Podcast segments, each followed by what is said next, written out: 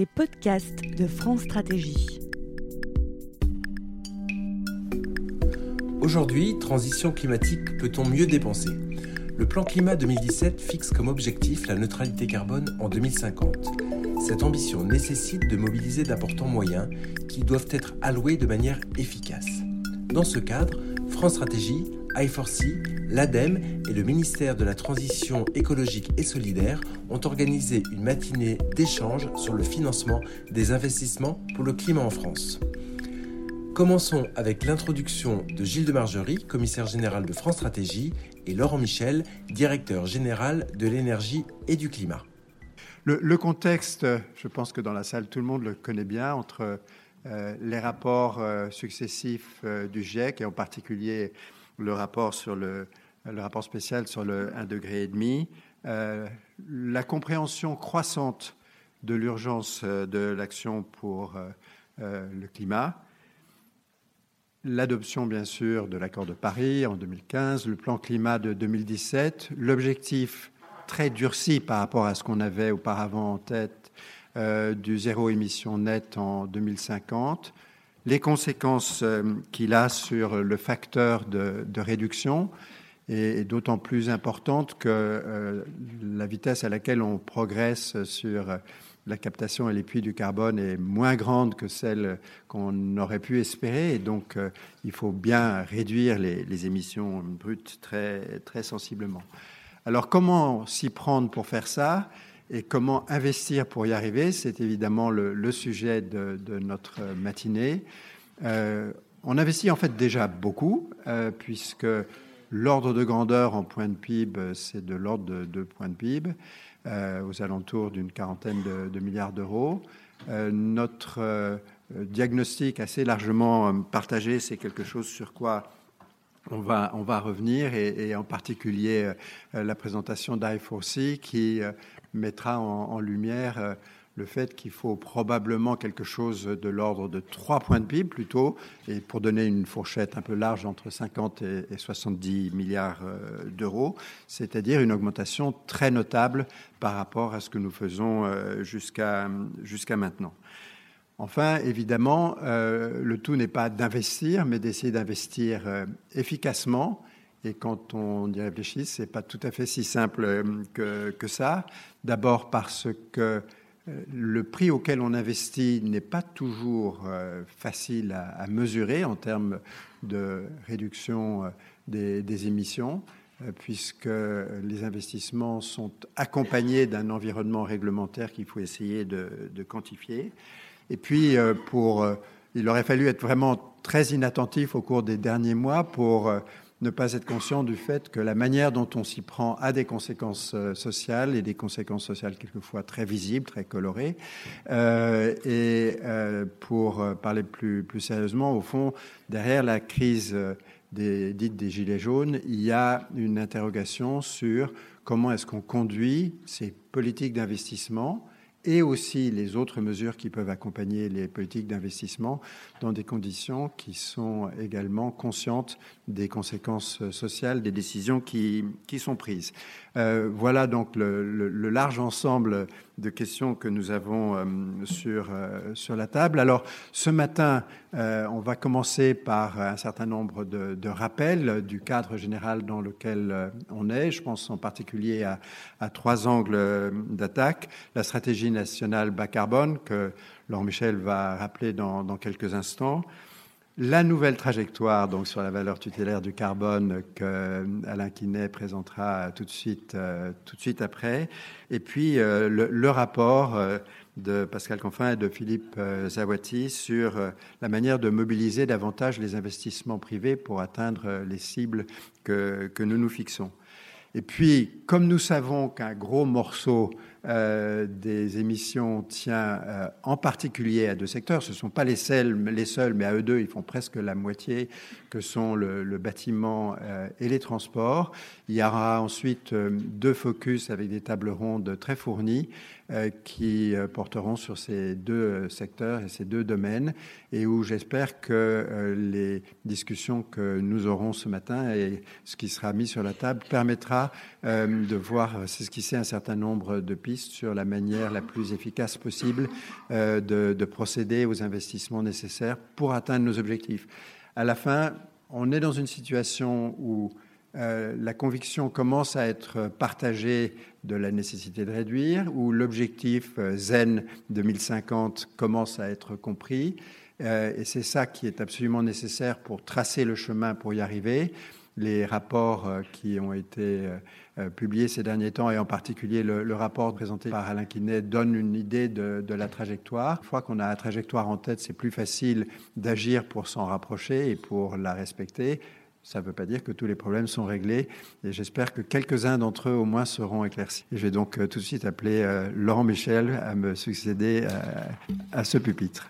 Comme l'a dit Monsieur de, Margerie, l'urgence de l'action est, patente. Un certain nombre de politiques publiques s'affinent et se déterminent. Et effectivement, il y a quelques semaines ont été publiés les projets de stratégie nationale bas carbone et de programmation pluriannuelle de l'énergie. Je voudrais juste en, redire deux mots. La SNBC, la stratégie bas carbone, c'est la feuille de route pour atteindre nos engagements euh, de l'accord de Paris pour le climat et spécialement depuis euh, le plan climat de 2017, la neutralité carbone à horizon 2050.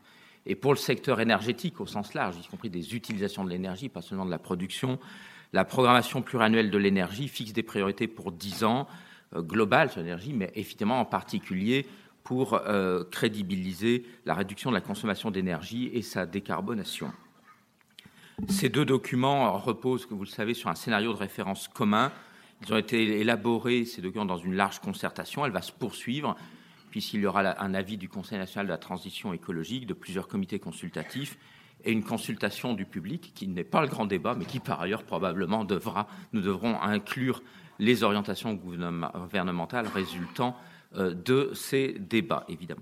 Alors, il est impossible de détailler, euh, il me faudrait deux heures au moins, l'ensemble des 41 orientations sectorielles et transversales de la SNBC. On va de la politique de recherche et innovation à la sensibilisation du public, en passant par les recommandations sectorielles, y compris le secteur non énergétique, comme les filières euh, de la gestion forestière ou de l'agriculture. Globalement, ce que les travaux nous ont montré ce qu'on pouvait d'ailleurs imaginer, c'est que l'objectif de neutralité carbone, encore plus que les objectifs précédents de facteur 4, implique une transformation profonde de l'économie et de l'organisation sociétale dans tous les secteurs, et y compris de manière transverse, comme les liens entre l'aménagement euh, urbain et rural et ces sujets. Euh, les scénarios montrent aussi que cela implique une décarbonation complète de l'énergie produite et consommée et une très forte réduction des consommations d'énergie pour que les émissions résiduelles puissent être équilibrées par un puits de captation qui n'est pas forcément infini, même si des incertitudes euh, euh, peuvent évidemment se dire qu'on pourrait peut-être capter plus, mais l'ordre de grandeur est là de toute façon. Alors cela s'applique effectivement en particulier, par exemple, au transport du secteur et du bâtiment. Il représente à eux deux 50% des émissions françaises en, en 2016 et on va le dire une certaine inélasticité euh, de réduction des, consommations d'énergie et émissions de gaz à effet de serre. Alors, pour les transports du, quotidien, les leviers sont multiples et doivent être combinés. C'est euh, l'efficience des transports, y compris la maîtrise de la demande, mais y compris peut-être par plus de télétravail, c'est se transporter de manière plus efficace en termes de contenu des véhicules de marchandises ou des véhicules de transport de personnes, donc plus de monde ou plus de marchandises et c'est aussi une, amélioration de performance énergétique et de la décarbonation des véhicules. Les scénarios tablent sur des consommations réelles de 4 litres au 100 pour les véhicules vendus en 2030 et sur les, pour les véhicules particuliers, j'y suis toujours pour cela, 100% de vente de véhicules zéro émission en 2040. Et puis aussi du, du report modal pour faciliter cette décarbonation, dont report vers transport en commun, train et vélo, qui, vous savez, fait l'objet d'un plan ambitieux euh, depuis l'année dernière. De même, dans, le domaine du, bâtiment, on doit combiner euh, la performance intrinsèque du bâtiment, accélération du rythme et de la qualité des rénovations, pour atteindre à, long terme 700 000 rénovations très performantes euh, au lieu de 200, 300, 400 000 selon la façon de regarder. Et puis, évidemment, un recours exclusif à d'énergie décarbonée avec des passages à court terme comme une éradication qu'on souhaiterait assez rapide du chauffage au fioul d'ici une dizaine d'années, et donc euh, la combinaison aussi d'exigences pour le neuf, euh, la future réglementation environnementale, de manière systémique, on peut le dire, prendra aussi en compte l'ensemble du cycle de vie et pas seulement la consommation du bâtiment lui-même, mais sa construction et sa déconstruction. Euh, alors, euh, et d'ailleurs aussi, on, vise dans la stratégie un recours accru, euh, donc globalement à des matériaux de construction moins émetteurs, voire capteurs de CO2 avec la possibilité de stocker via le, le bois. Sur le secteur de l'énergie, la programmation pluriannuelle de l'énergie reprend et précise les orientations avec des objectifs de moyen terme, comme moins 14% d'énergie finale consommée en 2028 par rapport à 2012. Ça n'a pas l'air beaucoup, mais c'est en fait assez considérable, en ciblant d'une part les fossiles et en termes de secteur, en particulier le bâtiment et le transport, mais pas seulement. Euh, il y a aussi un certain nombre d'objectifs euh, sur le parc de transport, comme par exemple en 2023, 1 200 000 véhicules particuliers électriques et 100 000 points de recharge publique, qui est un corollaire, je reviendrai sur ces corollaires nécessaires à déclencher l'acte d'achat, ou globalement aussi, par exemple, dans la décarbonation et l'efficacité du secteur énergétique, le développement de la chaleur renouvelable et du raccordement au réseau de chaleur des logements jusqu'à avoir 3,4 millions d'équivalents logements raccordés à un réseau de chaleur à l'objectif final de, cette PPE.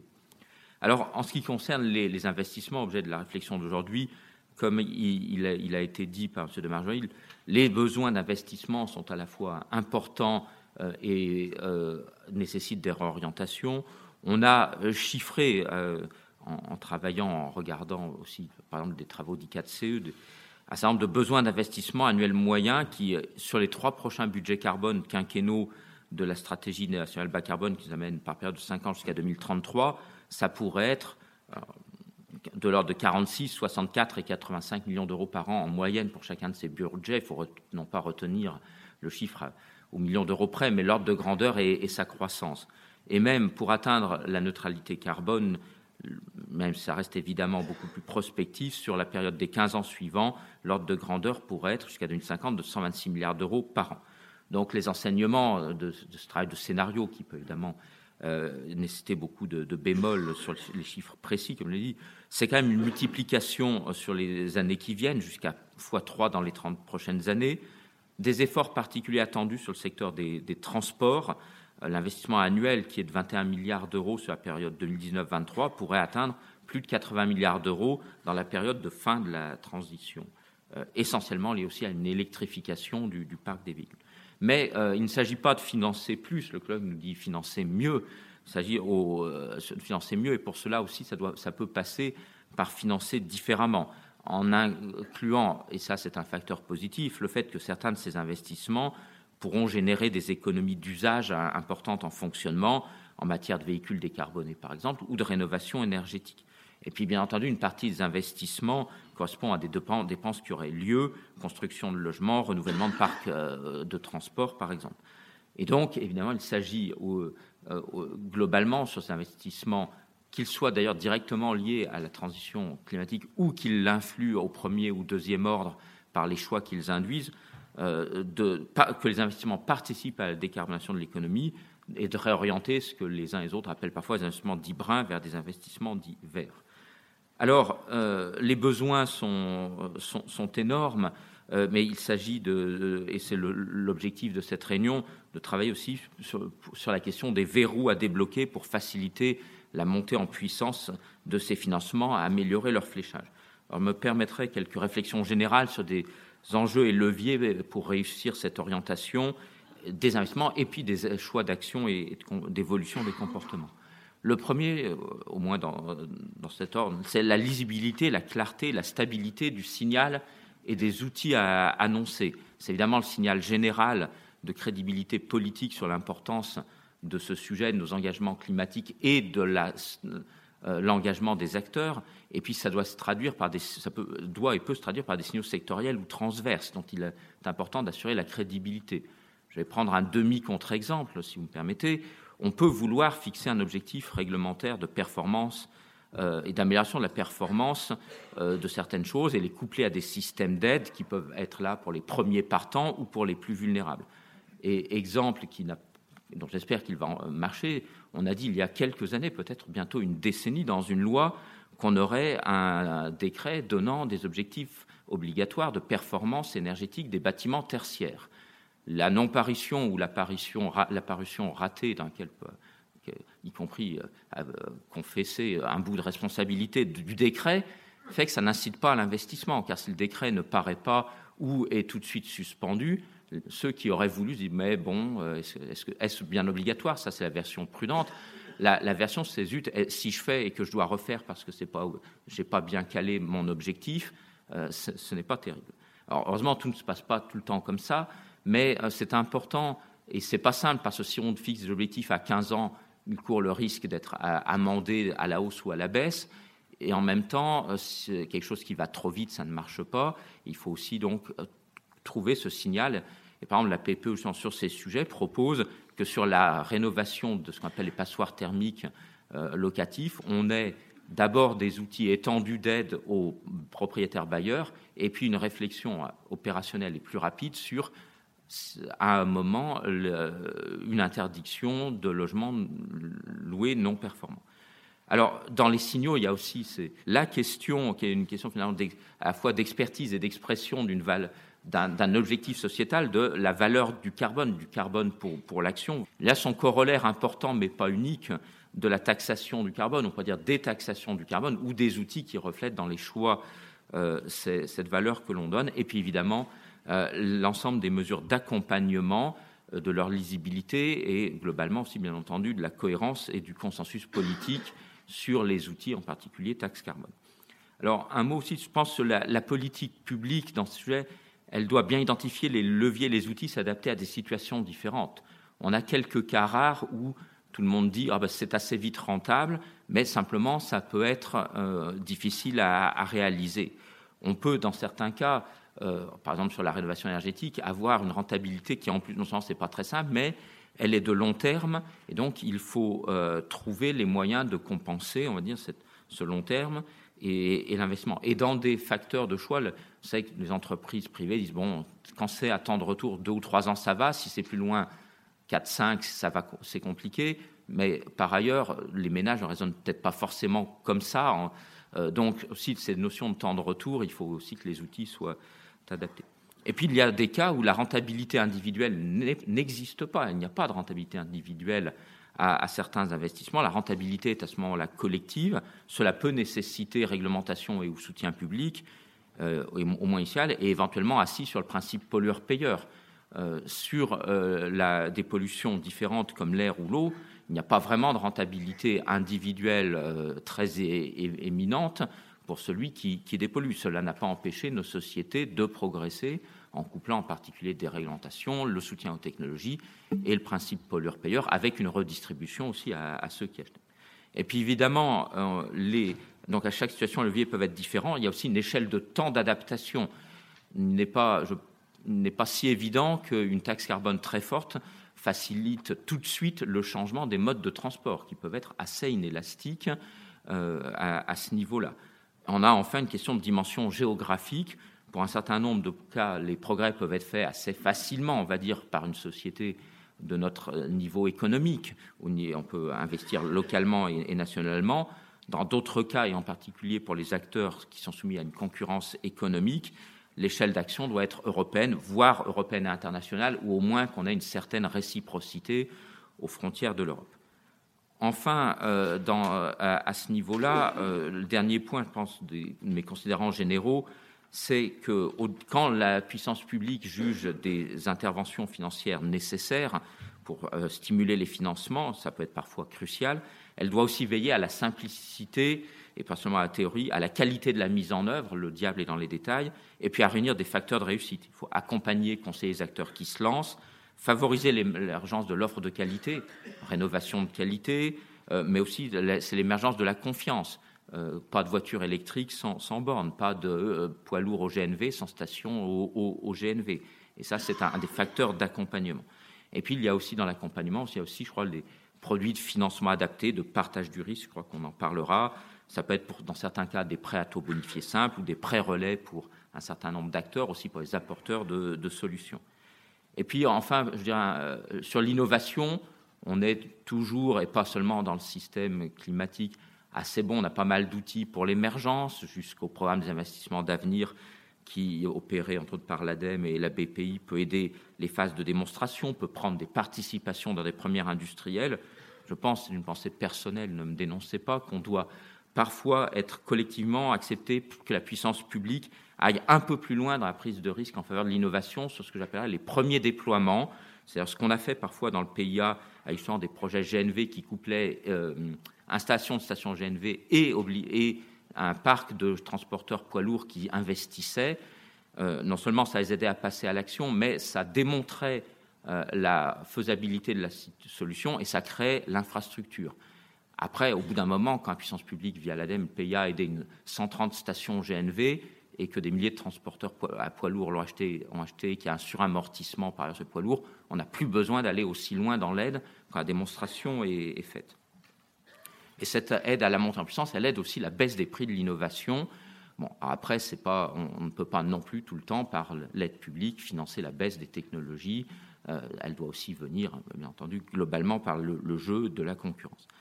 Enfin, euh, c'est évidemment dans les critères des politiques l'évaluation ex post, in itinéré, ex santé des politiques publiques, des signaux économiques divers que l'on envoie et du rapport coût-bénéfice des aides publiques en ayant des repères à la fois simples et adaptés aux situations, ce qui peut être contradictoire. le coût à la tonne de CO2 évité est clé. Par contre, on sait, il ne se compare pas toujours d'un secteur à, l'autre, mais il peut être quand même, avec d'autres externalités aussi à regarder, évidemment un outil très fort. Je finirai en, disant que on essaye au, niveau du, ministère, avec entre autres les, établissements publics et aussi un certain nombre de partenaires financiers et privés, de travailler justement sur la, euh, là en allant plutôt dans la microéconomie, sur les outils qui facilitent la mobilisation et l'implication des acteurs financiers. Ainsi, euh, récemment, l'appel à programme 2018 du dispositif des certificats d'économie d'énergie finance un certain nombre de projets qui visent à mobiliser et former les acteurs financiers dans le domaine du bâtiment ou de l'industrie. Euh, on a des programmes qui donc financent ces actions de formation, d'accompagnement, de constitution de ressources comme le programme Pro-Invest, qui là travaille sur le financement des projets d'efficacité énergétique dans l'industrie, le programme TRIS, qui met à disposition des acteurs de la rénovation énergétique des instruments pour optimiser les choix publics d'investissement, la réalisation des travaux, leur financement et contractualisation. Un autre s'appelle Facila Reno, qui mobilise des partenaires, collectivités, organismes de formation, artisans, architectes, bureaux d'études industriels, assureurs et bien d'autres pour structurer l'écosystème de la rénovation aussi un programme dit PEBS, avec un Z, mais qui dit bien son nom, qui vise à euh, travailler avec les agences bancaires pour qu'elles puissent connaître et informer les clients dans les demandes de financement d'un projet de rénovation. Autre axe aussi de la facilitation, soit directement dans les aides d'État ou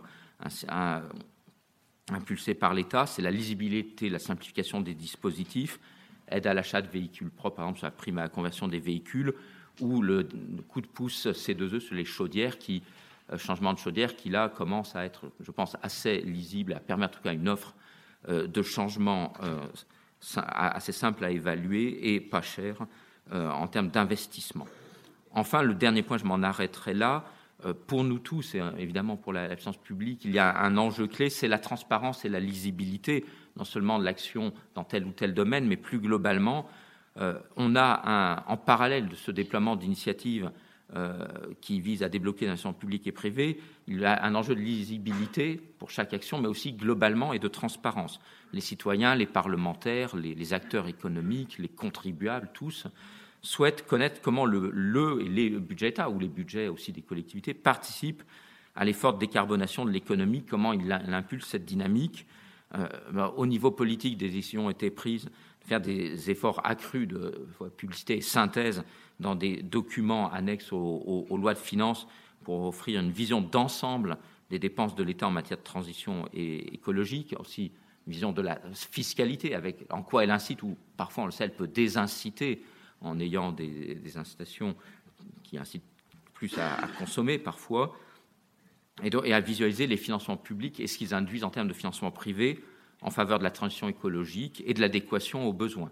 De même, le Haut Conseil pour le climat, dont le président de la République a annoncé fin novembre la création, dont la création sera incluse dans la, euh, création officielle, il est déjà nommé, mais sera assis dans la loi énergie-climat euh, qui a été, dont le projet a été envoyé, vous le savez, au Conseil d'État il y a quelques jours. Ce Haut Conseil pour le climat aura, dans les rapports qu'il devra remettre au gouvernement, évidemment, il sera libre de, pondérer tout son travail qui est important, mais aussi un regard, il l'a exprimé, tant, exprimé tant du côté du gouvernement que des membres du Haut Conseil, sur justement la cohérence, on va dire, entre les politiques financières, fiscales et l'action climatique.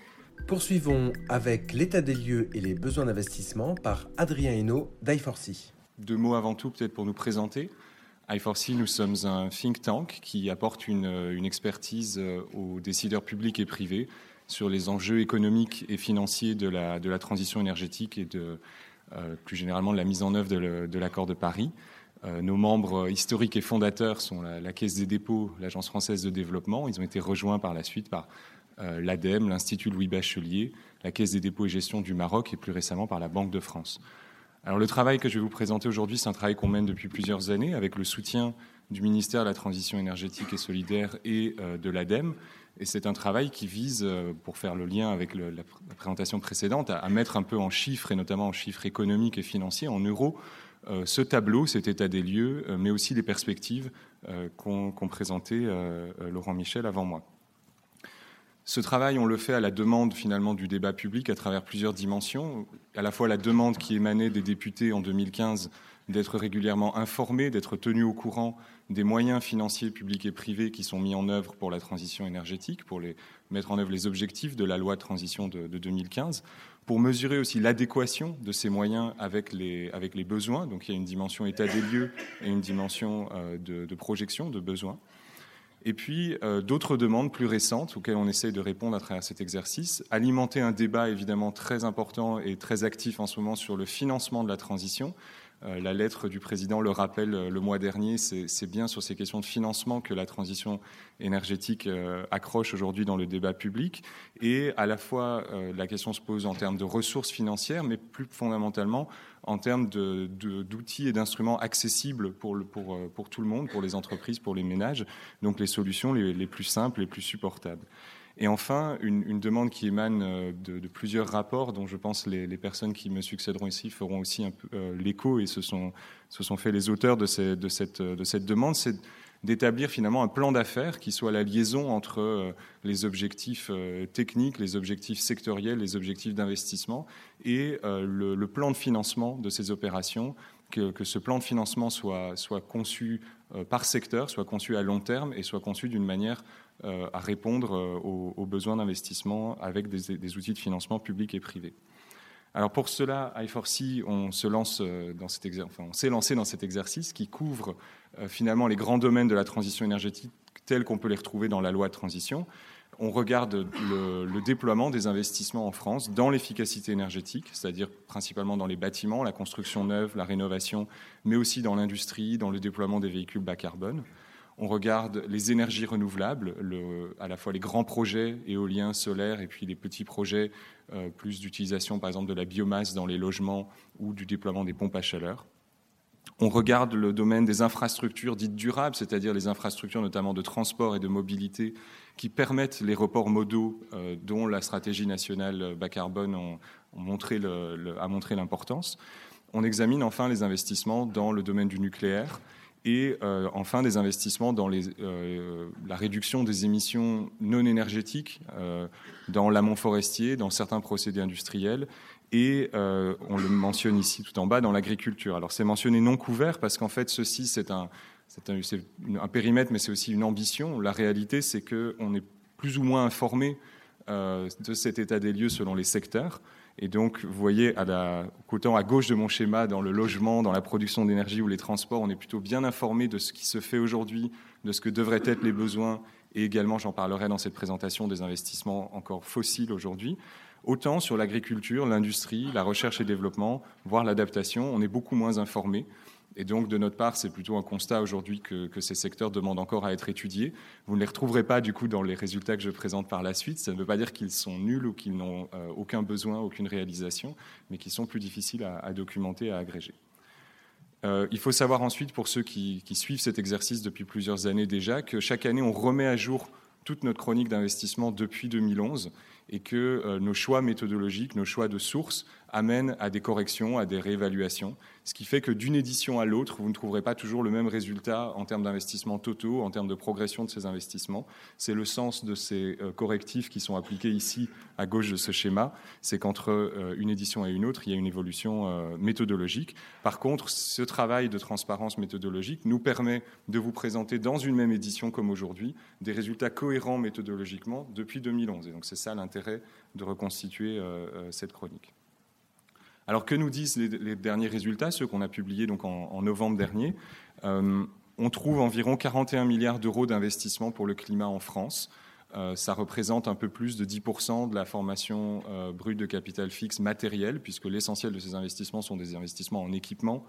Ce sont des investissements qui sont en hausse depuis 2014, même s'il faut être prudent sur la nature de cette hausse, puisque plus on se rapproche de la période actuelle, plus les données auxquelles on a accès secteur par secteur sont, euh, on va dire, plus estimatives que conclusives. Donc il faut bien avoir le, recul complet sur la série pour, euh, s'assurer que, les effets économiques sont bien là. Et euh, vous voyez, par rapport au domaine que j'ai mentionné il y a quelques instants, la répartition très nette entre les investissements, puisque à peu près la moitié de ces investissements ont lieu dans l'efficacité énergétique, à la fois le bâtiment, la construction neuve et la rénovation, dont, dont, je reparlerai un petit peu plus tard. Environ 10 milliards d'euros pour 2017 ont été dans les infrastructures durables. Euh, dans le domaine des énergies renouvelables, les investissements ont été plutôt en baisse depuis 2011, mais il faut savoir, on le reprécisera un tout petit peu plus tard, que euh, la baisse des investissements n'est pas nécessairement une mauvaise nouvelle quand on sait qu'elle résulte aussi de la baisse des coûts d'installation de certains des équipements concernés.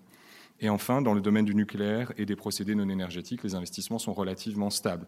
Vous voyez même que dans l'ensemble, c'est l'efficacité énergétique qui a tiré les investissements à la hausse sur la période récente, mais que pour le reste, euh, on est sur des montants extrêmement stables correspondant à des grands programmes euh, qui se déploient sur plusieurs années. Alors ces investissements, ils ont, on va dire, une, résultante, c'est les, dépenses que j'ai mentionnées là, mais ils ont un, amont, ils ont été financés, et cette figure qui est un petit peu la clé de voûte de l'étude que l'on mène, vise à représenter comment euh, les différents investissements dans les secteurs ont trouvé leur financement pour une année comme 2017. Vous retrouvez tout à droite en fait les investissements dans les secteurs, le transport, l'industrie, la production d'énergie centralisée, le bâtiment, l'agriculture, même si c'est beaucoup plus faible vu les, difficultés que j'ai mentionnées plus haut.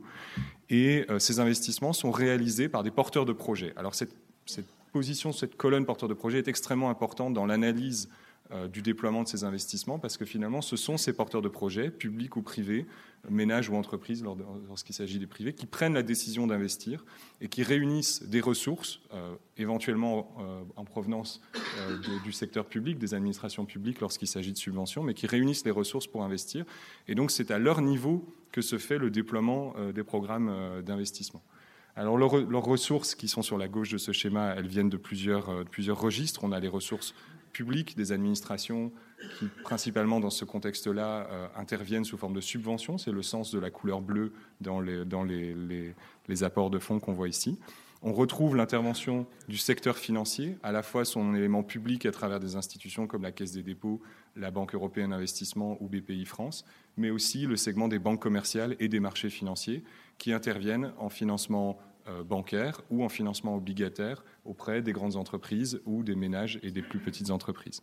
Et enfin, on a une dimension de financement qui vient plutôt des fonds propres euh, des opérateurs euh, qui, investissent, et notamment des ménages, dont vous retrouvez la part importante de fonds propres investis principalement dans le bâtiment, c'est-à-dire dans la construction neuve ou dans la rénovation de leur logement. Et cette part de fonds propres, elle, peut être, elle est importante, mais elle peut être aussi limitante dans la mesure où ces ressources-là sont relativement coûteuses engagé. On, espère pouvoir, dans, pas mal de cas, euh, faire porter une partie plus importante de l'investissement vers des outils de financement en dette euh, lorsque, c'est possible et lorsque les conditions économiques sont, favorables au projet. Alors cet état des lieux, permet euh, donc de faire un, premier constat, mais il permet aussi d'essayer de, se comparer à quels devraient être nos besoins d'investissement. Et c'était une, notion qui était déjà évoquée dans la présentation précédente. On voit que malgré une hausse depuis quelques années. Euh, lorsqu'on compare ces investissements à la fourchette des besoins estimés d'après la stratégie nationale bas carbone et la programmation pluriannuelle de l'énergie, on, voit un écart important. Cet écart, il se chiffre à au moins 10 à 30 milliards d'euros euh, pour les années vient de, qui viennent de s'écouler, 2016, 2017, 2018, et il a tendance à s'accroître dans, le, dans le futur, à la fois parce que les stratégies prévoyaient une mise en, un déploiement de plus en plus rapide du programme d'investissement, mais aussi parce que le retard accumulé sur les premières années se traduit nécessairement par des investissements supplémentaires à faire pour atteindre les mêmes objectifs. Il faut aussi savoir que de nouveau tous les secteurs ne sont pas couverts. Donc quand on parle ici de 10 à 30 milliards, c'est finalement l'écart qui reste à faire dans les secteurs qu'on connaît bien, mais dans les secteurs où les domaines, comme je mentionnais tout à l'heure, de l'agriculture, de la R&D, de l'adaptation, il y a probablement encore des défis d'investissement supplémentaires qu'il faut documenter et qu'il faut intégrer dans notre, dans notre plan d'action.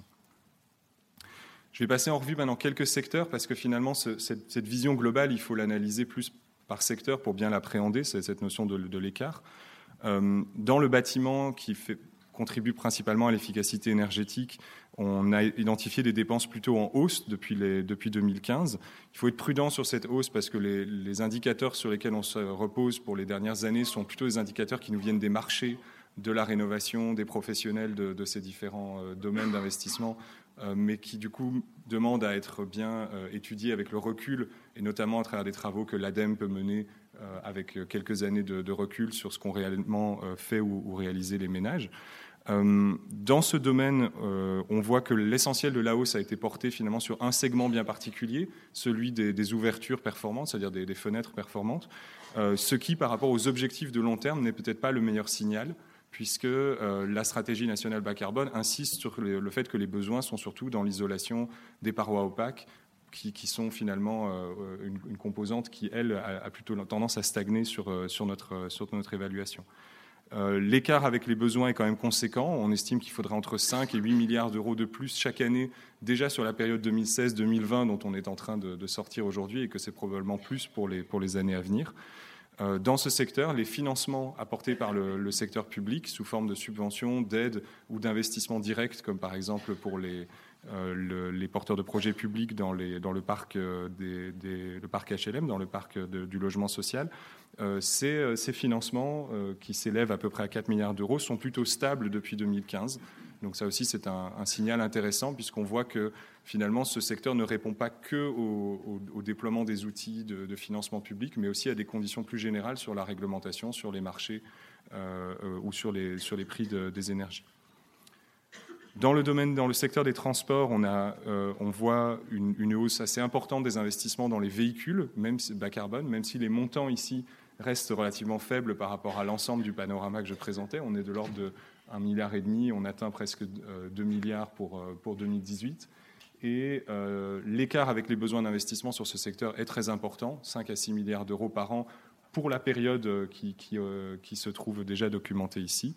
et là, ce qui encourage ce, secteur à croître, c'est euh, principalement aujourd'hui l'impact des réglementations sur la pollution de l'air pour les véhicules d'entreprise ou pour les véhicules poids lourds, euh, l'attractivité en partie des véhicules électriques euh, pour le marché des particuliers, mais il reste des freins importants, notamment du côté du déploiement des infrastructures et du fait de passer pour ces marchés d'un niveau qui était encore très anecdotique en 2011, aujourd'hui d'un niveau qu'on pourrait qualifier en fait encore de, niche. C'est un marché qui représente 2 à 3% des, véhicules vendus au global et qui doit pouvoir encore progresser pour jouer vraiment son rôle dans le, dans le projet de stratégie nationale bas carbone. En ce qui concerne les projets d'infrastructure, là on est sur des montants beaucoup plus importants. Vous voyez que ça se chiffre en dizaines de milliards d'euros chaque année. On voit aussi qu'après une période d'investissement forte dans les infrastructures ferroviaires, on, est aujourd'hui dans une phase plutôt orientée sur les transports en commun urbains, avec notamment sur les dernières années le lancement des investissements du Grand Paris, qui, qui joue pour une part importante dans ce total.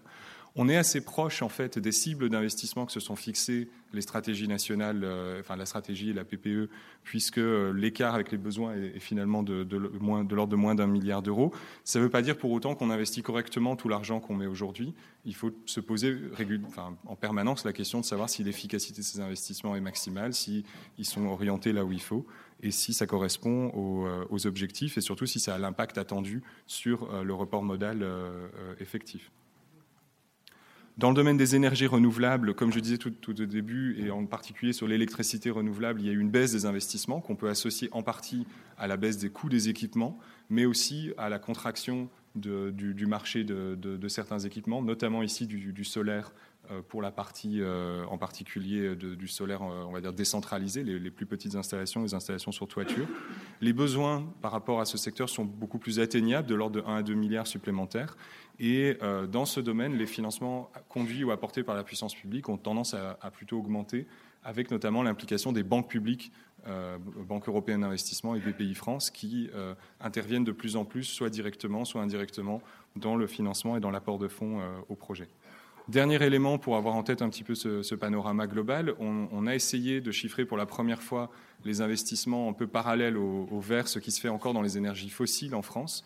Et on voit que les montants financiers en jeu sont très importants. On détecte plus de 70 milliards d'euros dépensés dans des équipements qui consomment encore des énergies fossiles. C'est très majoritairement aujourd'hui en France dans la consommation plutôt que dans la production d'énergie et très majoritairement dans le secteur des transports, avec encore le rôle des parcs de véhicules qui sont d'importants postes d'investissement pour les ménages et pour les entreprises. Donc dans ce, domaine-là, il y a encore beaucoup à faire pour la redirection et on voit que euh, des ressources financières sont encore aujourd'hui engagées dans ces secteurs, ce qui montre qu'elles pourraient être disponibles aussi pour être, pour être dirigées. Voilà, en conclusion, ces trois éléments du paysage. Euh, le niveau des investissements actuels, une quarantaine de milliards d'euros. Des écarts avec les besoins qu'on chiffre entre 10 et 30 milliards d'euros par an et qui vont s'accroître avec le temps et avec le crantage des stratégies. Et puis des investissements défavorables au climat qui restent très importants et qui peuvent euh, du coup servir de, ressources pour, euh, pour financer à terme des investissements verts, mais ça, ça fait l'objet d'une partie de la discussion aujourd'hui. Poursuivons avec la première session transversale Quels outils pour mieux dépenser? Animée par Benoît Leguet d'I4C, avec les interventions d'Alain Quinet, Philippe Zawati et Bénédicte Perrol. Alors j'aimerais d'abord hein, passer la parole à Alain. Alain, tu as remis un rapport, donc comme l'a dit Gilles de Margerie, avant ça s'appelait valeur tutélaire du carbone. Tu nous as ôté une épine du pied, on a pu expliquer ce qu'est la valeur tutélaire, ce qui est très bien.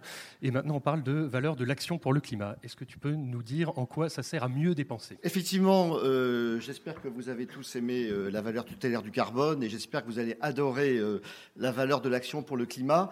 Et peut-être effectivement pour répondre à la sollicitation de Benoît, vous expliquer un peu le sens de ce glissement sémantique. C'est vrai qu'historiquement, dans le vocabulaire de la socio-économie, on parle de valeur tutélaire du carbone, et c'est vrai que ce terme, légèrement suranné, va-t-on dire, il est historiquement très associé aux grands calculs d'évaluation socio-économique des infrastructures de transport. Et ce qu'on a voulu en parlant de valeur de l'action pour le climat, c'est d'essayer de manière plus directe d'exprimer deux convictions. Euh, la première conviction, c'est que le marché ne valorise pas spontanément euh, les actions de réduction des gaz à effet de serre et que donc la collectivité est légitime à donner une valeur à cette action, hein, vu du point de vue de l'intérêt général. Et puis la deuxième conviction, c'est que la valeur de l'action pour le climat, elle ne sert pas simplement à évaluer les infrastructures de transport, mais elle a vocation à être utilisée beaucoup plus largement pour servir, disons, de boussole euh, à l'ensemble des, investissements publics et privés. Ce que je voudrais, c'est vous expliquer un petit peu d'où vient cette valeur et puis euh, quelle est sa signification cette valeur de l'action pour le climat, c'est le travail d'une délibération collective, hein, d'une commission d'une, de plus d'une vingtaine de membres, euh, d'origine très, très variée. D'ailleurs, beaucoup sont dans la salle euh, ce matin. Et puis, on s'est appuyé sur des travaux de modélisation, euh, cinq modèles différents, des contacts internationaux. Et cette valeur de l'action pour le climat qui est calculée, donc, par une commission, une commission d'experts, c'est pas une valeur en l'air, mais c'est une valeur qui est associée à un objectif. Et donc l'objectif officiel euh, français, vous le connaissez, qui est issu des accords de Paris et du plan climat, c'est l'objectif de neutralité carbone. Et donc la valeur de l'action pour le climat, elle reflète d'abord dans sa construction euh, le chemin à parcourir pour atteindre l'objectif de neutralité carbone. De 1990 à aujourd'hui, euh, il y a un petit bout de chemin qui a été fait, puisque les, émissions de gaz à effet de serre ont, diminué de 80, 80 millions de tonnes. C'est un petit bout de chemin parce que aujourd'hui, on est en deçà des ambitions qu'on s'était fixées euh, il y a une dizaine d'années. Je dirais si on avait été sur le chemin de nos ambitions, la baisse aurait été non pas de 80, mais plutôt de 150, 150 millions de tonnes. Et ce que l'on voit, c'est que le chemin qui reste à parcourir pour atteindre la neutralité carbone est un chemin qui est beaucoup plus important que ce qu'on a fait par le passé, puisqu'en gros, il faut multiplier l'effort au moins par quatre pour y arriver. Et donc, quand on, calcule une valeur de l'action pour le climat, en fait, on va capter euh, trois éléments. Le premier élément, c'est que quantitativement, euh, il y a beaucoup d'émissions euh, à réduire. Et puis, on va capter, je dirais, dans la valeur, deux éléments, je dirais, un petit peu plus subtils. Le premier, c'est que pour arriver à la neutralité carbone, il ne suffit pas de sortir du pétrole. Hein. il faut baisser l'ensemble des émissions de gaz à effet de serre. Et on sait qu'un quart des émissions euh, ne sont pas issues de, de l'énergie. Et puis, on va capter aussi le fait que autant les premières émissions sont faciles à réduire, en tout cas peuvent être réduites à des coûts très bas ou parfois, même des coûts nuls, alors que lorsque, euh, au fur et à mesure qu'on va chercher des réductions d'émissions de plus en plus ambitieuses et qu'on va se rapprocher à la neutralité carbone, eh bien, les émissions euh, vont être plus, difficiles, plus difficiles à réduire et souvent en mobilisant des technologies plus onéreuses.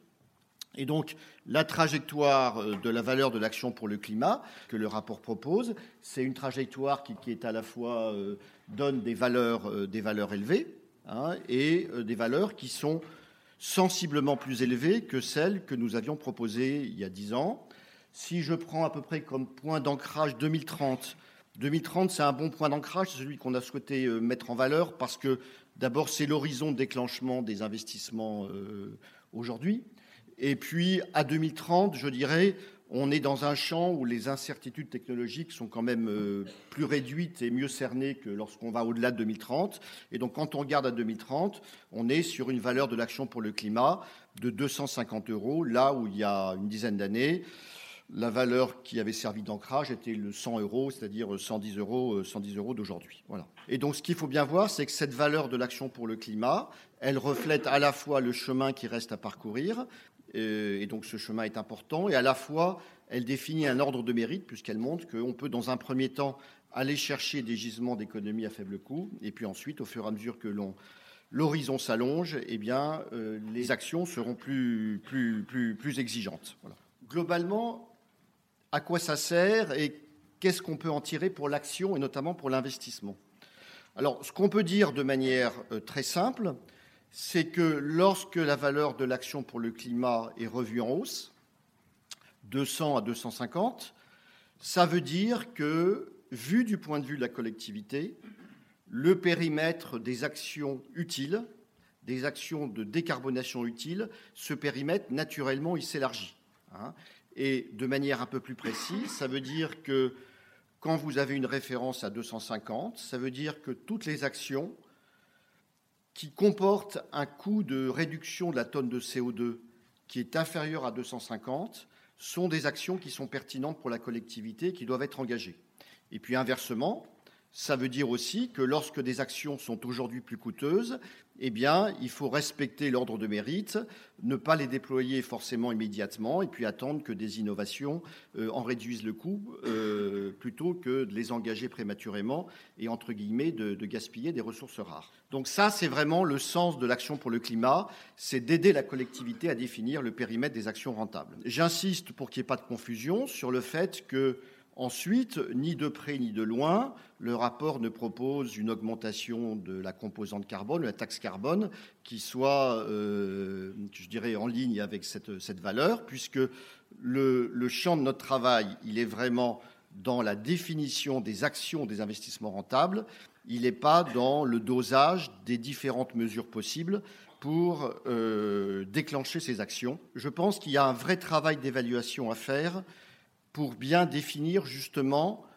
le périmètre des actions rentables à moins de, je dis pour simplifier, 250 euros à l'horizon 2030.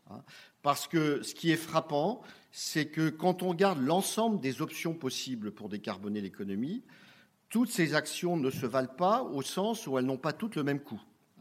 Alors, euh, malheureusement, je dirais, aujourd'hui, on ne dispose pas d'outils d'évaluation qui permettent de, euh, je sais pas, sur 100 actions, par exemple, de dire, ben voilà les 50 qui sont au-dessus, les 50 qui sont au-dessous. Mais ce que l'on voit, c'est que, euh, domaine par domaine, il y a des actions qui sont peu coûteuses et des actions qui sont plus coûteuses. Et donc, je pense que pour dépenser mieux, puisque c'est le thème du colloque, on a besoin de euh, muscler l'évaluation pour mieux faire le partage entre les actions rentables pour la collectivité et celles qui ne le sont pas. Quelques exemples illustratifs, sans mettre de chiffres, il y a quelques évaluations qui commencent à, sortir, mais on voit bien que euh, l'ordre de mérite conduit à recommander de commencer aujourd'hui à mettre en œuvre des actions ou des investissements à coût nul ou à coût faible.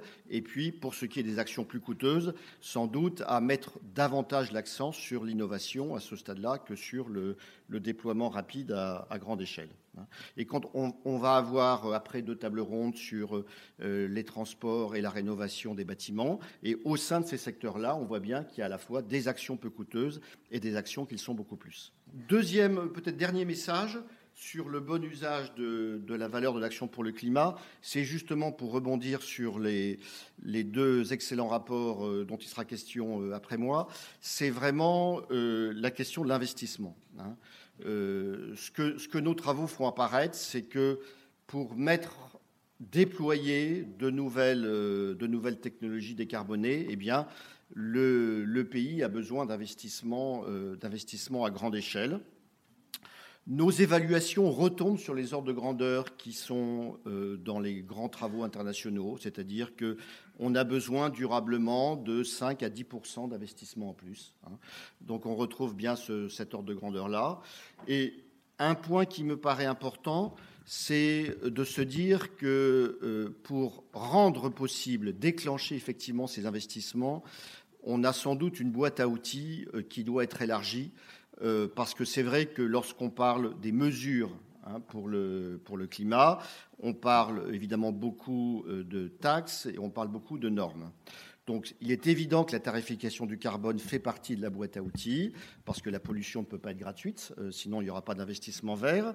Mais c'est vrai que pour déclencher l'investissement, on a sans doute besoin d'avoir davantage d'outils fondés sur une logique de partage de financement ou de partage de risques entre le public et le privé, parce qu'on sait bien que si on se réduit à une dichotomie entre de l'investissement 100% public ou de l'investissement 100% privé, eh bien, on risque d'avoir des déceptions à l'arrivée. Merci Alain pour, pour ces propos très clairs. Et effectivement, tu, fais une transition parfaite vers, vers Philippe Zawati. Donc Philippe, je vais te lancer sur une question théorique, hein, enfin rhétorique plus exactement. Euh, la question à laquelle on cherche à répondre, si j'ai bien compris, c'est donc de comment mieux financer des projets existants. C'est bien ça. Voilà. Et là, je te lance pour me contredire et dérouler. Oui, je pense que c'est une question intéressante parce qu'en fait, on a une, euh, ambiguïté, effectivement. Parce que dans, ce que tu as, ce qui, a présenté Adrien tout à l'heure et ce que vous venez de dire, euh, on dit euh, clairement il y a un besoin de financement important. Il manque 10 à 30 milliards. Et quand on va poser la question principalement aux financiers. On leur dit, euh, mais alors, pourquoi vous financez pas ces 10 à 30 milliards de projets là, qui existent? Qu'est-ce que vous, euh, qu'est-ce que vous faites quoi? Alors qu'il y a de l'argent euh, abondant, etc. Et en fait, là, je pense qu'on fait, on fait une erreur effectivement de, de, mots, de sens. Hein. c'est que il n'y a pas 10 à 30 milliards de projets non financés aujourd'hui. C'est pas ça le sujet. Généralement, quand les projets, disons, bien structurés existent, on arrive à trouver du financement. Ce qui euh, manque aujourd'hui, le problème qu'on a aujourd'hui, c'est qu'il y a 10 à 30 milliards de besoins non financés, de besoins correspondant à l'objectif qu'on s'est fixé. Or, euh, la grande difficulté qu'on a euh, aujourd'hui, c'est de transformer ces besoins en projets, précisément. Quand je dis projet, ça veut dire un projet finançable. Un projet finançable, c'est un projet qui a une structure, qui a un risque, une rentabilité annoncée, que l'on peut donc analyser, que l'on peut donc ensuite euh, euh, répartir entre du financement public et du financement privé, ou entre financiers privés. Et donc, la question principale, elle est là. Comment est-ce qu'on arrive à passer de ces 10 à 30 milliards de besoins en 10 à 30 milliards de projets? Et là, à nouveau, il y a, un débat euh, qui, intervient, qui est finalement qui doit faire ça? Quel est le rôle de chacun pour faire ça? Là, à nouveau, quand vous interrogez les financiers, je dis financiers au sens large, parce que c'est financiers publics et privés. Hein. Il y a une tentation forte au sein de ce monde financier de dire ben, ce n'est pas à nous de faire cette transformation de, euh, besoins en projets. Euh, euh, ben, c'est aux industriels, c'est aux opérateurs, c'est à l'État éventuellement en, faisant des, taxes ou, des, ou, de la réglementation. Et puis une fois que tout ça sera fait, à ce moment-là, nous, on, va, on, va, venir analyser et on, financera. euh, toute la différence qu'on on a voulu euh, mettre en avant dans, ce rapport et dans, l'analyse qu'on fait, qui est en gros l'analyse quand même globalement de ce que moi j'appelle la finance verte, hein, c'est de dire la finance, justement, les financiers, publics et privés, sont bien placés parfois pour transformer les besoins, les besoins en projets. C'est-à-dire reprendre un besoin tel qu'il est et puis se dire comment est-ce qu'on le structure, comment est-ce qu'on l'aide à devenir quelque chose de finançable, donc autrement dit à fabriquer des actifs verts. Pas seulement à investir dans les actifs verts existants, mais à les fabriquer. Pour moi, c'est le rôle euh, important de la finance verte. C'est ce qu'on a essayé de raconter dans, le rapport que nous avons euh, rendu avec, euh, Pascal Canfin, et qui en gros consiste à dire, pour réussir à fabriquer ces, ces actifs verts, le rôle de l'argent public est est absolument essentiel. Euh, simplement, ça ne doit pas être simplement un rôle de l'argent public en tant que subvention ou en tant qu'investissement à 100%. Il doit avoir comme obsession, j'allais dire, euh, de faire effet de levier et de mobiliser de l'argent privé. Ça se fait aujourd'hui, on ne peut pas dire que ça ne se fait pas, hein, ça existe, mais ce n'est pas euh, un objectif prioritaire, premier. Ça se fait souvent un peu par, par conséquence. Euh, euh, euh, il n'y a pas aujourd'hui d'outils publics qui a, qui a, été designé, fabriqué spécifiquement pour cela, pour faire effet de levier. Alors il y en a un au niveau européen, on le connaît, hein, c'est le plan Juncker, qui, qui, a été fabriqué pour ça, qui a été designé de cette façon-là, en disant, et avec des chiffres annoncés, parce que je pense que c'est important aussi d'annoncer les chiffres. Donc le plan Juncker, c'est 20 milliards de subventions publiques qui, euh, qui deviennent 60 milliards d'investissements de, la, BEI, qui eux-mêmes deviennent 350 milliards d'investissements privés. Ce type de mécanisme-là, c'est ce qu'on suggère de faire au niveau français, et donc on a proposé la création d'une initiative, et je dis bien le mot initiative parce que j'ai entendu un certain nombre de, euh, de, commentaires et, de critiques consistant à dire on veut encore créer une nouvelle institution, etc. C'est pas du tout, c'est pas ça l'idée, c'est pas le sujet. Je pense qu'on peut débattre ensuite de la meilleure façon de faire, mais l'idée c'est créer une initiative qui euh, mette un milliard d'euros d'argent sur la table sur trois ans pour fabriquer 10 milliards d'euros d'investissement privé, ce qui correspond à peu près à 15% des besoins que, que, vous avez estimé hein, sur, sur, sur, sur, trois ans, et principalement dans des secteurs, évidemment, qui ont été identifiés, c'est-à-dire tout ce qui est rénovation thermique, mobilité, infrastructure de recharge, infrastructure hydrogène, méthanisation aussi, développement de, la méthanisation agricole, transformation de l'agriculture vers, vers le bio. Dans tous ces éléments-là, euh, on a besoin de plus, d'argent. Juste un dernier mot pour dire que quand, on, liste ces différents éléments, et on va en parler sans doute après dans, les, discussions sectorielles, il y a une, tendance dans ces différentes choses, enfin, un point commun en fait, qui est qu'on n'est pas en train de parler euh, spécifiquement d'innovation là-dedans. L'innovation est assez bien traitée, par exemple par l'ADEME, dans, euh, son aide, ses aides à l'investissement enfin ces aides à l'innovation. Donc on, sait à peu près comment aider à financer l'innovation. Ce que on ne sait pas bien faire, parce que c'est un risque qui a été mal identifié, mal, mal appréhendé, mal, euh, mal compris, c'est le risque de déploiement. Or, aujourd'hui, la problématique qu'on a essentielle, c'est déployer des technologies qui sont relativement connues, sur lesquelles on peut continuer à innover, bien sûr, mais qui sont aussi aujourd'hui relativement connues, et, on a, et on a besoin de les déployer à grande échelle.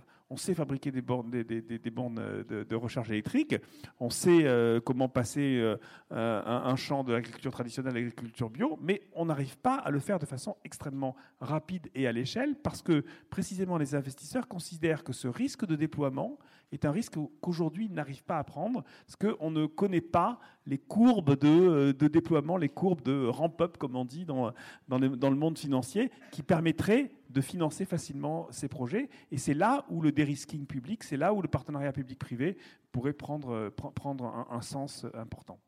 Ok, merci Philippe. Je pense que tu fais pareil, un passage de relais parfait pour Bénédicte. Tu as parlé d'effet de levier, tu as dit que l'obsession, tu as utilisé ce terme de, de, de, de, l'argent public devait être finalement d'attirer de l'argent privé. Alors ça fait un passage parfait pour Bénédicte. Quels sont les, les, les outils euh, publics, disons, qui pourraient encourager l'investissement privé?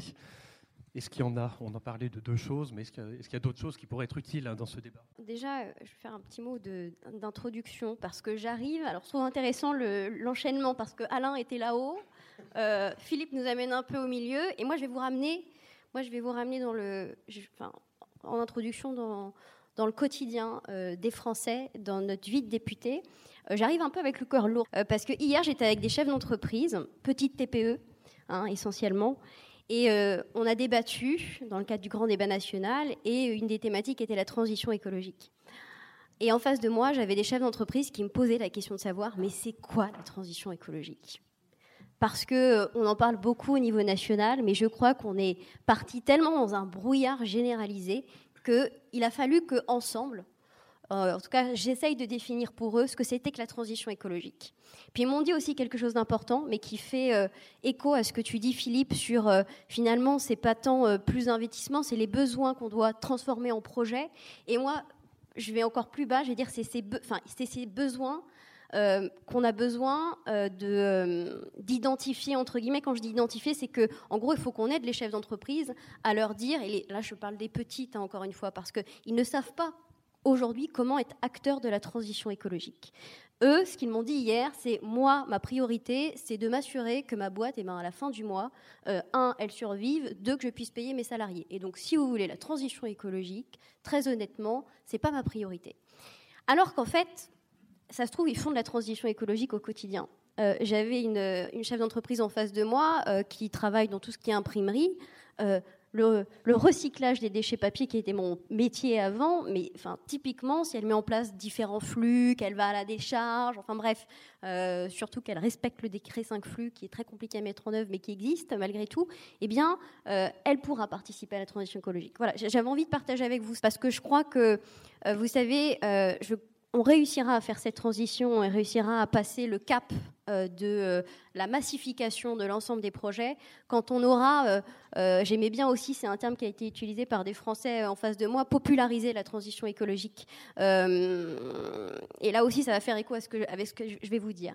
Je voulais vous parler de deux outils ce matin, celui de la stratégie nationale bas carbone et le deuxième outil, les PIA. Euh, j'aurais pu parler de beaucoup d'autres choses, dont la fiscalité écologique, mais je, vais m'abstraire à ces deux sujets. La stratégie nationale euh, bas carbone, alors on en a déjà parlé un petit peu en, introduction, on sait que c'est la feuille de route de l'État français aujourd'hui pour mettre en œuvre notamment l'accord de Paris.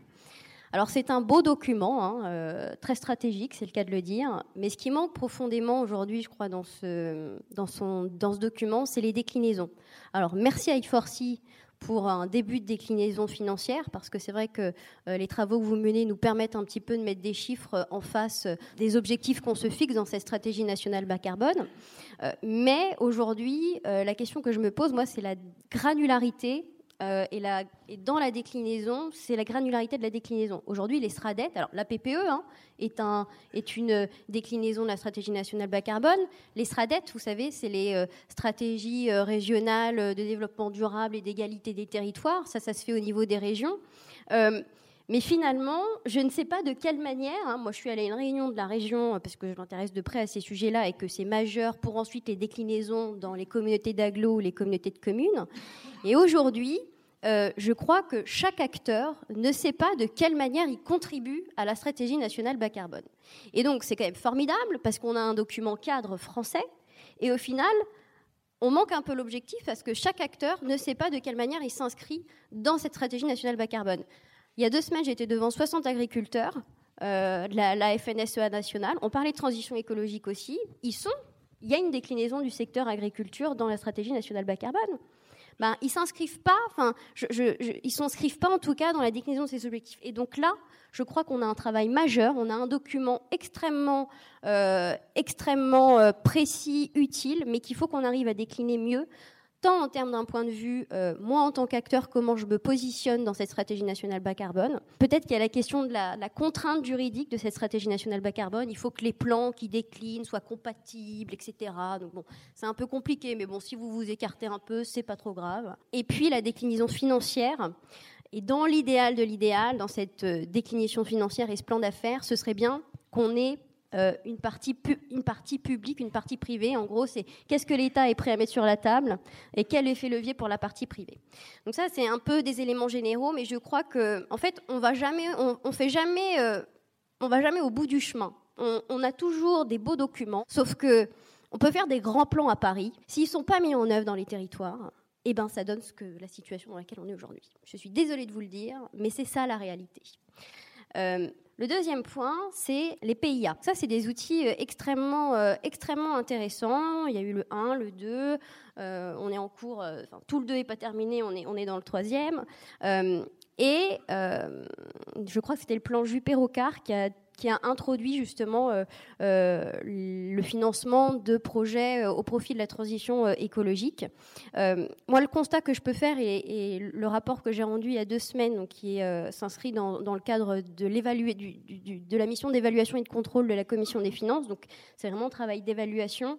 ce que j'ai pu constater, c'est que c'est vraiment un outil extrêmement pour le coup, l'argent public est bien utilisé. Il y a des contrôles, des éco-conditionnalités amont, il y a un contrôle pendant les projets, il y a un contrôle, euh, une étude d'impact euh, aval également, d'autant plus qu'aujourd'hui, en plus, euh, les financements du PIA entrent vous connaissez tous, à mon avis, dans cette salle l'OAT verte. c'est l'émission d'obligations, le financement de la dette par l'État, donc à travers l'OAT verte et on a une obligation de transparence. Euh, il y a un rapport d'allocation de ces financements qui est fait, il y a un rapport d'impact de ces financements qui est fait.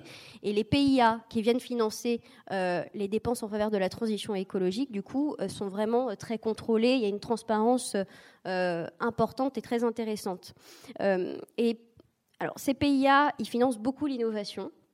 Euh, mais euh, il y a et, ils sont et ils sont euh, les acteurs qui, qui les mettent en œuvre. Il y a l'ADEME, il y a BPI France, il y a la CDC, etc. Et ils sont peut-être que pas autant qu'aujourd'hui. Avant, il y avait un petit peu, il, se marchait un petit peu sur les pieds. Et aujourd'hui, en tout cas, pour avoir discuté avec ces acteurs-là ces derniers mois, il y a une vraie volonté que chacun, justement, euh, a vraiment sa fonction. L'ADEME est vraiment dans une démarche plutôt d'innovation. Il y a la BPI qui va vraiment financer vraiment le, déploiement, justement, le fait de faire grandir ces entreprises une fois qu'elles fonctionnent. Donc, il y a encore beaucoup à faire euh, sur les PIA, mais il y a une bonne dynamique qu'il faut encourager. Il faut maintenir les crédits de ces PIA.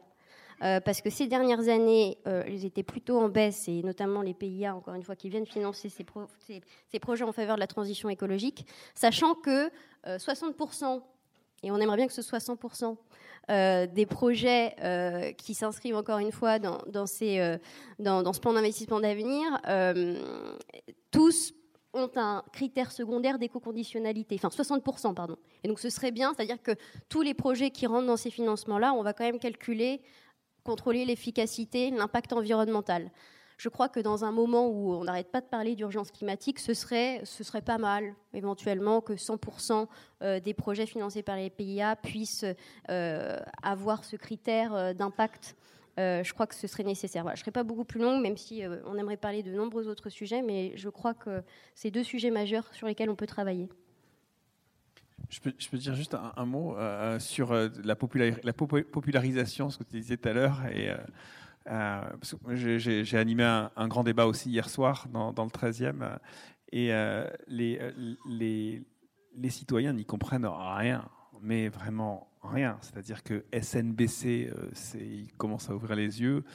PPE, voilà. Et, et alors, à un moment donné, on me dit c'est quoi le CNTE et, alors là, ils sont complètement perdus. Donc, euh, on a quand même un, vrai problème de simplification aussi du discours sur la transition euh, écologique essayer de transformer ça en quelques objectifs clairs, euh, lisibles, compréhensibles par le grand public. Après, on peut faire tout ce qu'on a envie de déclinaison euh, technocratique derrière, si, euh, si c'est la, façon d'y arriver. Mais on a vraiment besoin. Bon, ça va, je voulais juste compléter ce que tu disais.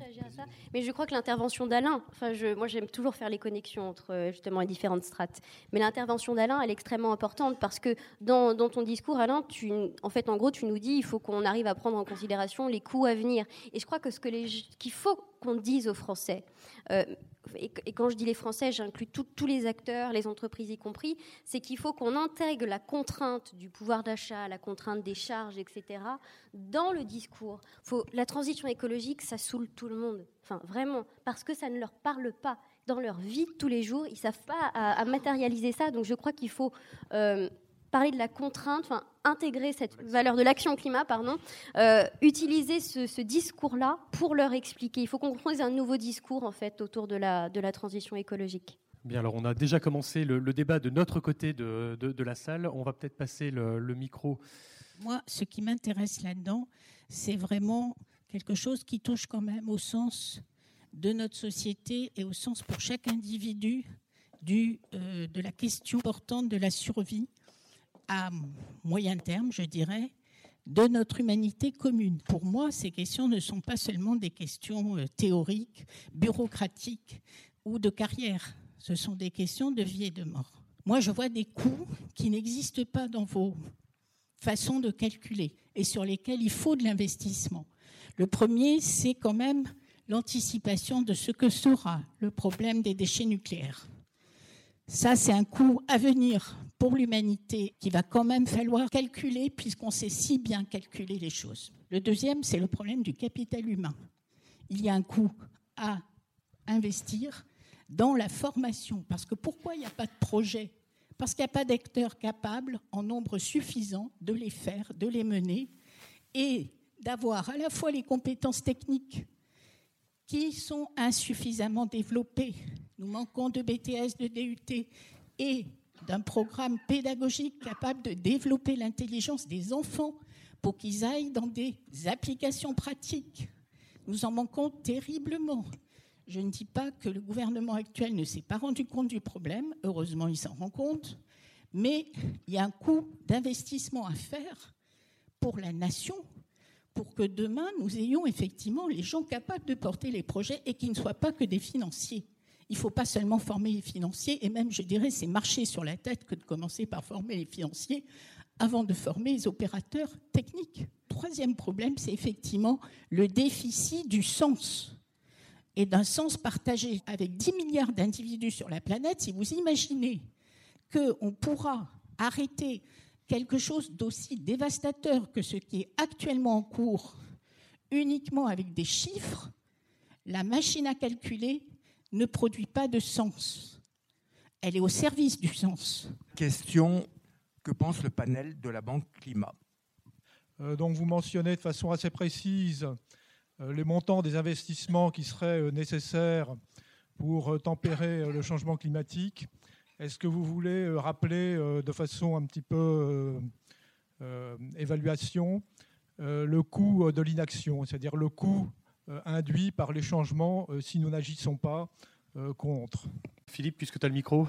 Euh, oui, alors sur euh, le pacte Action Climat et sur la Banque du Climat, c'est une initiative qui, qui, se développe, hein, on, parle beaucoup. Il y a une, une réponse de la part d'Ambroise Fayol, le responsable de la, de la BEI en France, à ce sujet, en disant la, la Banque du Climat en Europe, elle existe déjà, c'est la BEI. D'une certaine façon, c'est vrai, c'est pas complètement vrai, parce que c'est vrai que notamment le plan Juncker, par exemple, on peut le critiquer puisqu'il n'était pas clairement pas suffisamment fléché vers les sujets de la transition, mais en tout cas, on a un outil qui, s'il était fléché vers les outils de la transition, fonctionnerait euh, effectivement comme, euh, comme une banque du climat. Et d'une certaine façon, qu'on a euh, essayé de proposer avec France Transition, c'est un peu ça. C'est une banque publique du climat, autrement, ou entre, mais simplement la question qu'on peut se poser, c'est est-ce qu'il faut créer de nouvelles institutions ou utiliser les, euh, institutions existantes et les réorienter fortement vers le sujet climatique? C'est plutôt dans ce sens-là euh, que, je pense euh, qu'il faut aller, plutôt que de créer des choses différentes. Il y a pas aujourd'hui, en clairement, on n'a pas deux sujets à traiter un, sujet climat d'un côté, puis un sujet business as usual et reste de l'économie de l'autre. En réalité, le climat, il est au cœur complètement de, de ce qu'on doit traiter, et donc les banques publiques doivent être des banques du climat. Point beaucoup de questions euh, passionnantes et de haut niveau. Donc peut-être juste pour euh, quelques réactions de principe sur euh, le sens et la lisibilité. Donc vous avez raison de mettre l'accent sur le sens. Je ne sais pas si j'opposerai le sens et les chiffres quand, euh, en tout cas j'ai essayé de vous convaincre qu'il n'y a pas de raison de les quand, on dit que la valeur de l'action pour le climat est de 250 euros, c'est vraiment une référence qu'on espère pouvoir partager avec l'ensemble des Français pour se dire, chaque fois que je réduis mes émissions d'une tonne, eh bien, j'apporte à la collectivité une valeur de 250 euros. Et cette valeur-là, c'est bien d'une certaine manière la valeur de l'action par rapport à l'inaction. Hein, donc c'est un, chiffre qui, a beaucoup de sens. Euh, sur, la lisibilité, je pense qu'effectivement on est au milieu du guet. Euh, mais si on essaye quand même de, construire quelque chose, on a un objectif collectif qui, je pense, euh, est en train de devenir parfaitement lisible, qui est l'objectif zéro émission nette. On a une stratégie nationale bas carbone qui permet d'allouer par secteur euh, les actions à engager. Sans doute qu'ils font, comme l'a dit Bénédicte, qu'on gagne quand même un cran dans la lisibilité de cette stratégie, qui est de se dire concrètement derrière cette stratégie quelles sont les actions utiles et quelle, est la boîte à outils qu'il faut mobiliser pour les déclencher? Alors, si, je peux sortir de mon rôle de modérateur pour, euh, pour parler donc du pacte finance-climat ou de la création de nouvelles entités, pour aller dans le sens de ce que dit Philippe, je suis à titre personnel assez réservé sur la création de nouvelles entités parce qu'en fait, ça ne répond pas à la question posée. L'objectif, c'est plutôt, si vous me permettez ce néologisme, de mainstreamer le climat dans les institutions existantes, qu'elles soient publiques, privées, c'est-à-dire de faire en sorte que le climat soit intégré à toutes les prises de décision, enfin le climat ou plus largement l'environnement, la transition écologique, etc., soit intégré dans les prises de décision. Et aujourd'hui, on peut dire qu'on est un petit peu loin du compte. Bénédicte, je te passe la parole. Une euh, question en particulier sur laquelle tu veux réagir? Sur celle du sens. On n'a pas parlé beaucoup de biodiversité, et d'ailleurs, moi, dans les travaux que j'ai menés, et je crois que Adrien l'a bien montré justement dans c'était assez révélateur. Vous nous disiez que vous aviez assez peu d'éléments aujourd'hui. Finalement, on n'a pas dans les, dans les 10 à, 40 milliards, il n'y a pas justement ce qu'on doit investir en plus pour préserver la biodiversité. Et en fait, moi, euh, j'ai lu il n'y a pas très longtemps un livre euh, qui m'a beaucoup marqué sur le biomimétisme. Et c'est là où, j'ai pris conscience de beaucoup de choses. Euh, c'est-à-dire que toutes les solutions sont dans la nature euh, pour nous guérir, euh, pour construire des immeubles qui vont se ventiler tout seuls, etc., etc. Et en fait, on est juste en train de détruire toute la connaissance finalement qu'il y a autour de nous. Or, il me semble, en tout cas, enfin moi c'est comme ça que j'analyse le sens de l'être humain, c'est toujours de chercher à connaître. Et or, on est en train de détruire toute cette connaissance et tout ce qui nous permettra de survivre. Donc je crois que ça, il faut qu'on arrive aussi à l'expliquer, parce que les gens ne savent pas ce que c'est euh, la biodiversité. Ça aussi, c'est encore un mot très à la mode, mais au final, qu'est-ce qu'il y a derrière tout ça? Si vous leur dites, ben ça permet de trouver des solutions euh, aux, maladies, et ben ça, ils comprennent les gens. Donc c'est ça qu'il faut qu'on arrive à, à, je crois, à faire comprendre. Et c'est vraiment majeur. Il faut qu'absolument on arrive à avancer sur ces travaux de euh, combien ça coûte, combien on a besoin d'investir pour préserver cette biodiversité, parce que euh, ça, ça, manque vraiment à, notre action, à notre action publique. Et puis, euh, moi, je rebondirai aussi sur le pacte climat, et je crois qu'il faut absolument, faut pas créer des nouvelles choses, il faut transformer nos institutions. Je crois que les banques, les assureurs sont en train d'entrer dans cette dynamique-là. Il faut qu'on les encourage.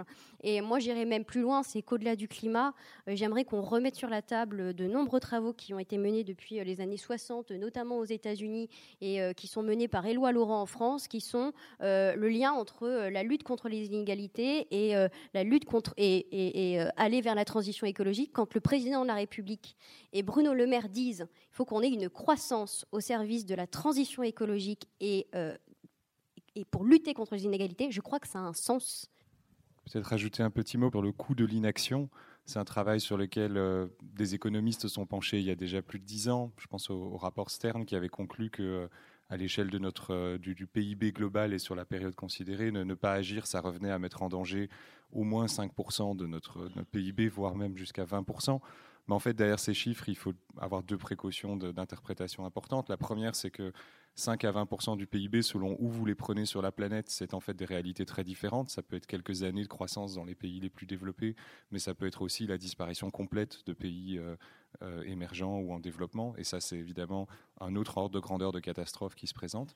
Et puis, on découvre tous les jours que la manière dont le changement climatique nous affecte n'est pas quelque chose que nos modèles euh, étaient habitués à prévoir, qu'en fait, le changement climatique intervient par des dynamiques totalement non linéaires, disruptives, mais en en péril euh, notre, euh, notre activité, notre survie d'une manière inattendue. Et ça, ça va bien au-delà de, cette notion de, chiffrage du coût de l'inaction. Donc en fait, après avoir fait ce travail de rapporter le coût de l'action, le coût de l'inaction, on est, on est maintenant dans une, dynamique vraiment d'empêcher de, le, changement climatique de s'emballer pour toutes les raisons, euh, pour tous les risques que ça présente. Merci beaucoup pour cette très intéressante intervention. Euh, Alain, j'ai bien compris que tu proposais euh, une valeur de 250 euros, mais que ce n'était pas forcément une taxe à 250 euros. Je pense que cette précision était utile. Euh, elle nous ramène à des débats récents qui ont quand même montré que les gens acceptent la nécessité de la transition écologique, mais ça devient difficile dès qu'il faut changer son comportement ou en subir un impact économique.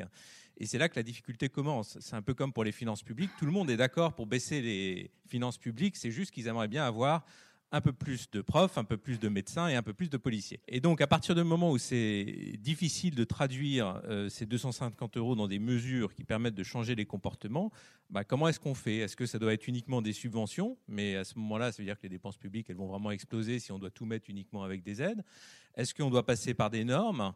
Ça veut dire que parfois ce sera moins efficace que l'aurait été un instrument économique comme une taxe.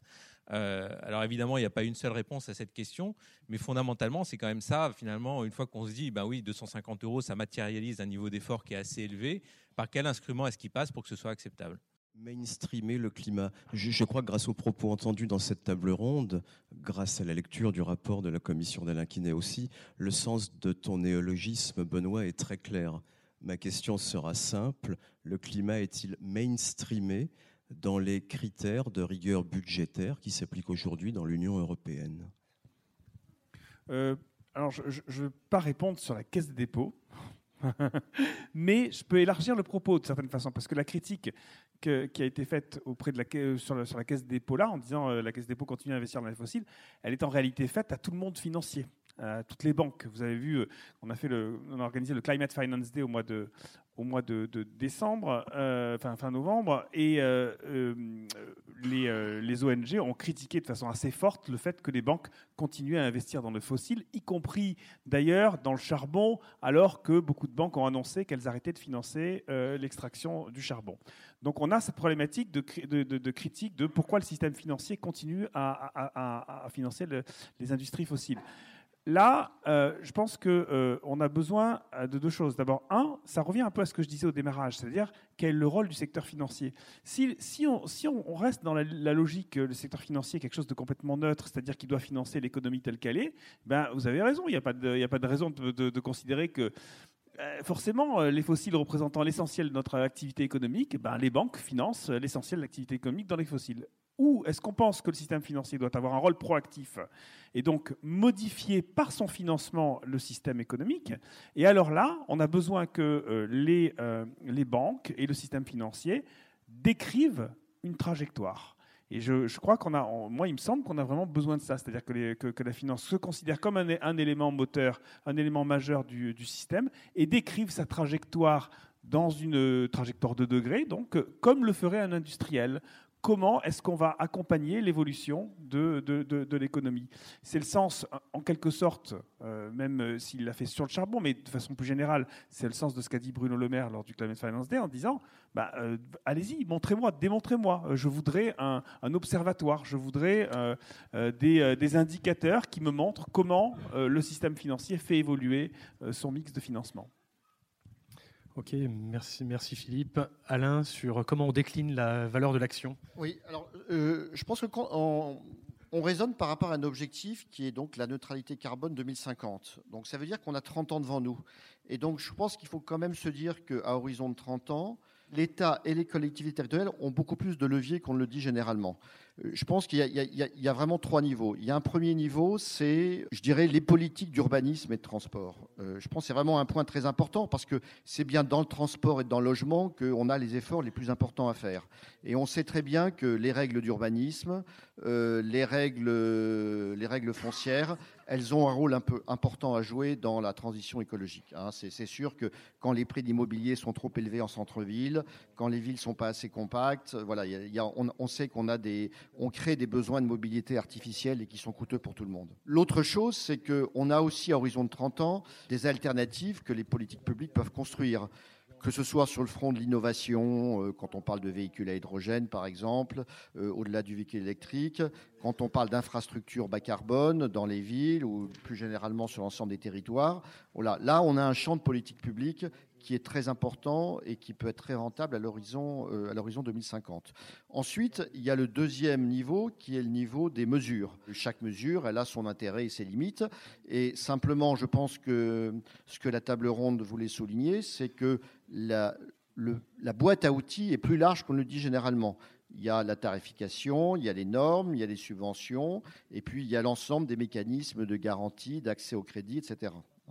Et puis, le dernier, le dernier niveau sur lequel je voudrais rebondir, c'est euh, la question de la formation hein, qui avait été évoquée. C'est évident qu'il euh, y a un champ d'investissement euh, à la fois pour accompagner les salariés, mais plus, et aussi pour former dans des nouvelles filières, notamment la rénovation thermique, qui sont absolument décisives pour déclencher les actions.